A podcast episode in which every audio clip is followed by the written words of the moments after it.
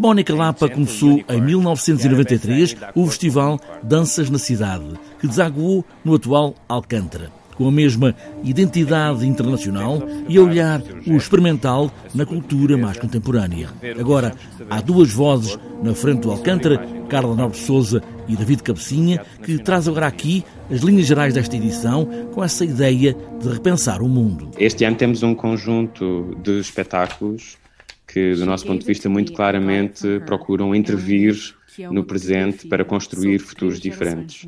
E fazem-no através, a partir do corpo. Uh, são corpos que se apresentam em cena a partir das suas subjetividades, com as suas histórias, e também a contar histórias de espaços que precisam de ser uh, revistos e reimaginados.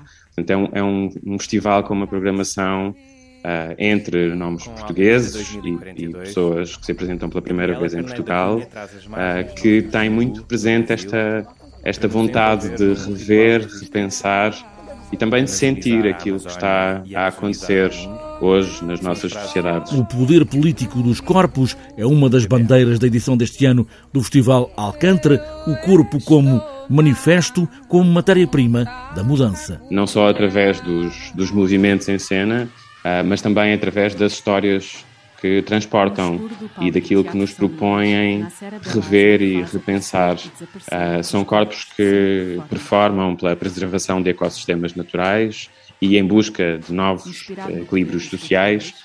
Corpos que propõem novas formas de olhar para as limitações do corpo e para as suas potencialidades e, e, corpos que recontextualizam e reimaginam os espaços públicos. E tudo isto uh, de uma forma convidativa, uh, que esperamos que as pessoas possam também usufruir a partir das suas próprias sensibilidades e dos seus próprios corpos. Portanto, estamos a falar de, um, de uma ideia de, de, de corpos partilhados, para que a partir do corpo possamos intervir e conversar sobre, sobre as coisas que acontecem hoje. O Alcântara vai começar com essa ideia de contar histórias, mas também, neste caso, contar a história do país do coreógrafo congolês, já foi artista da cidade de Lisboa, Faustin Liniecula, e que vem estrear em Lisboa Histórias do Teatro 2. E é um espetáculo em que Faustin uh, nos transporta para o, para o início, para a fundação do Congo através da, daquele que na altura se chamava Balé Nacional do Zaire, uh, com um conjunto de pessoas que faziam parte da formação inicial deste, deste balé.